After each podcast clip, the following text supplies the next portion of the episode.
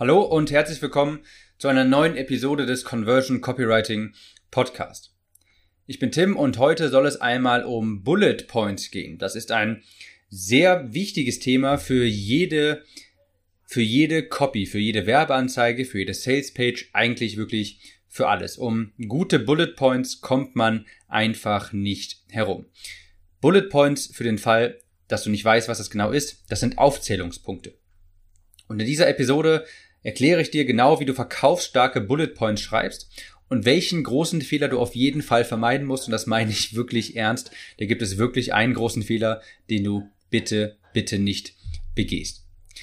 Erstmal, warum Bullet Points überhaupt? Was macht sie so besonders? Bullet Points erzeugen Aufmerksamkeit. Sie stechen aus einem Fließtext heraus und sie stellen meist zentrale Thesen noch einmal dar. Der Amerikaner würde sagen, die sind punchy. Da sieht man auf einen Blick quasi das Wichtigste und deshalb bleiben unsere Augen auch sehr häufig an den Bullet Points hängen. Leute scrollen durch die Page und bleiben eben genau da stehen, weil das den Text auch einmal so in seiner, in seinem Lesefluss quasi unterbricht. Und deshalb ist es auch wichtig, eben weil Bullet Points so große Aufmerksamkeit genießen, dass dort wohlplatzierte Werbebotschaften unter, äh, untergebracht werden und sie auch nochmal den Nutzen kommunizieren. Erstmal Grundlegendes zu Bullet Points. Sie beantworten meist die Fragen, was, wer, wie, warum und für wen ist das Produkt, was ist es genau, wie funktioniert es, warum du es brauchst und so weiter. Es gibt grundlegend zwei Arten von Bullets. Und zwar einmal Neugierde-Bullets und zum anderen Nutzen Bullets. Also Aufstellungspunkte erzeugen in der Regel entweder Neugierde oder kommunizieren einen Mehrwert, einen Nutzen für den Leser. Ich gebe dir auch mal ein Beispiel für einen Neugierde-Bullet. Der eine Grund, warum und welches Obst dich auf lange Sicht krank macht, in Klammern, du hast es schon zu Hause. Das stimmt natürlich nicht, also so ein Obst gibt es jetzt nicht. Das ist nur ein Beispiel, um dir mal zu zeigen, wie man Neugierde erzeugt. Natürlich denkt sich der Leser in diesem Moment, was ist das denn für ein Obst und ich habe das schon zu Hause, was ist das denn? Ein Beispiel für einen Nutzen-Bullet ist, wie dein Hund nie wieder andere Leute anspringt und sofort auf dein Wort hört. Garantiert und jedes Mal. Hier wird also ganz konkret ein Nutzen kommuniziert, was der Leser von dem Text, von dem Produkt oder auch von der Werbeanzeige hat. Du kannst natürlich auch beides kombinieren. Zum Beispiel erfahre die drei einzigartigen Mentaltricks der Schachweltmeister, um dein Gegenüber wie ein offenes Buch zu lesen und in Klammern und ihm immer einen Schritt voraus zu sein. Das wäre jetzt ein Benefit mit Neugierde verknüpft. Du willst natürlich wissen, was sind das für Mentaltricks und äh, du siehst natürlich auch, was das für einen Vorteil für dich hat. Ja, du kannst dein Gegenüber dann offen lesen wie ein offenes Buch. Es gibt dann auch wirklich viel, viel mehr Vorlagen für gute Bullet Points, aber im Endeffekt läuft es immer auf Neugierde und Nutzenkommunikation heraus. Und statt dir jetzt zehn Vorlagen zu geben, möchte ich dir einfach ein paar Tipps mitgeben. Also, für richtig gute Bullet Points solltest du, wenn möglich, Zahlen verwenden, denn die machen etwas greifbar, etwas quantifizierbar. Wenn du beispielsweise sagst, die sieben größten Fehler beim Vorstellungsgespräch dann hat dein Gegenüber sofort eine Vorstellung davon. Es ist sofort greifbar und er muss hier nicht überlegen. Er weiß sofort, was ihn hier erwartet. Sieben Fehler beim Vorstellungsgespräch. Zweiter Tipp ist, den Benefit voranzustellen. Das ist sehr gut für wirkliche Produkte und zwar wie folgt. Du benennst erst das, was der Nutzer davon hat, also den Benefit und dann mit einem Doppelpunkt, nach einem Doppelpunkt kommt dann noch eine weitere Erklärung. Beispielsweise, Weniger Rückenschmerzen, Doppelpunkt. Durch unsere XYZ-Methode lösen wir selbst tiefliegende Verspannungen oder sowas. Oder mehr Genuss, weniger Kalorien, Doppelpunkt. Die Rezepte in unserem Rezeptbuch sind was auch immer. Nie wieder Heißhunger, Doppelpunkt. Also ich denke, du weißt, worauf ich hinaus will. Das ist natürlich auch immer ein sehr guter Bullet, ein sehr guter Bullet Point, weil es eben auch wieder sehr direkt den Vorteil kommuniziert. Der nächste Tipp ist, eine ungerade Anzahl funktioniert meist besser nicht hinterfragen. Das ist so quasi oldschool. Ähm, wissen, dass einfach weitergereicht wird. Ungerade Anzahl von Bullet Points, also drei, fünf oder sieben, funktioniert meist besser als zwei, vier oder sechs.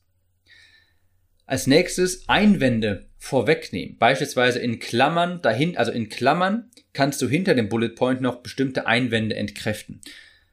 Zum Beispiel bei der Rückenschmerzen, bei dem Beispiel von, mit den Rückenschmerzen von vorhin, weniger Rückenschmerzen, Doppelpunkt, da kannst du am Ende noch sagen, selbst bei Rückenschmerzen, die schon seit zehn Jahren präsent sind. Oder sowas wie, wenn du, funktioniert in jeder Nische oder auch für Anfänger geeignet. Kannst du ja denken, was haben die Leute vielleicht für Einwände gegenüber meinem Produkt und wie kann ich sie entkräften? Und das machst du direkt hinter den Bullet Points. Der nächste Tipp ist, den stärksten Bullet an den Anfang und auch den stärksten ans Ende. Also zwei der, zwei der besten Bullet Points. Das geht zurück auf den sogenannten Recency and Primary Effekt. Das heißt, wir Menschen merken uns meist das, was am Anfang war und das, was am Ende kommt. Beispielsweise bei einem Konzert. An welche Songs erinnerst du dich am meisten? Ja, natürlich den ersten und auch an den letzten Song. Und das kannst du dir, dieses Prinzip kannst du dir bei Bullet Points auch zunutze machen. Als nächstes sehr spezifisch sein. Ja, also durch Zahlen wirst du schon, wirst du schon sehr spezifisch, aber auch in der Beschreibung. Wenn du Studien zitieren und bestimmte Prozentzahlen nennen kannst, dann ist das auch immer gut. Zum Beispiel 87,3 Prozent haben oder mit nur fünf Minuten am Tag. Das muss natürlich wahr sein. Ich weiß genauso gut wie du, in den letzten zwei, drei Jahren hat äh, anscheinend bei sehr vielen Werbeanzeigen gab es ja anscheinend etliche Studien, dass 99, äh, 93,7 Prozent aller Frauen diesen geheimen Trick zum Fettverschmelzen, zum Fettschmelzen nicht kannten oder 82,7 Prozent aller Männer kennen diesen einen Trick nicht um dieses und jenes. Das ist natürlich alles immer Bullshit gewesen, aber wenn du das wirklich ernsthaft belegen kannst, eine echte Studie heranziehen kannst, die so eine sehr spezifische Zahl hat, nicht nur 87 Prozent, sondern 87,3 Prozent zum Beispiel, wirkt es einfach direkt nochmal glaubhafter. Oder wenn du sagen kannst, ich habe 46,4 Kilo abgenommen, das wirkt glaubhafter, spezifischer als einfach nur 46 Kilo. So viel also zu den Tipps für gute Bullet Points. Und jetzt kommt noch der eine große Fehler, von dem ich vorhin sprach, und das ist zu viel des Guten. Bullet Points kommunizieren einen Mehrwert, Neugierde, Benefit für den Kunden, aber wenn du nicht aufpasst, dann verwirrt es ihn mehr. Es gibt ein amerikanisches Sprichwort, das heißt, a confused mind doesn't buy. Also ein verwirrter, ein verwirrter Käufer oder ein verwirrter, ein verwirrter Interessent wird nicht kaufen. Du musst also aufpassen, dass du nicht a confused mind doesn't buy.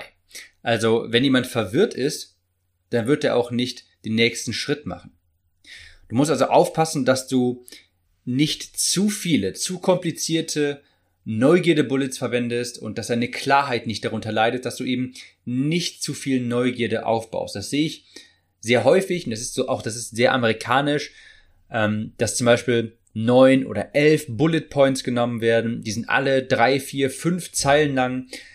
Die sind alle machen sehr auf geheimnisvoll und erzeugen unfassbar viel Neugierde.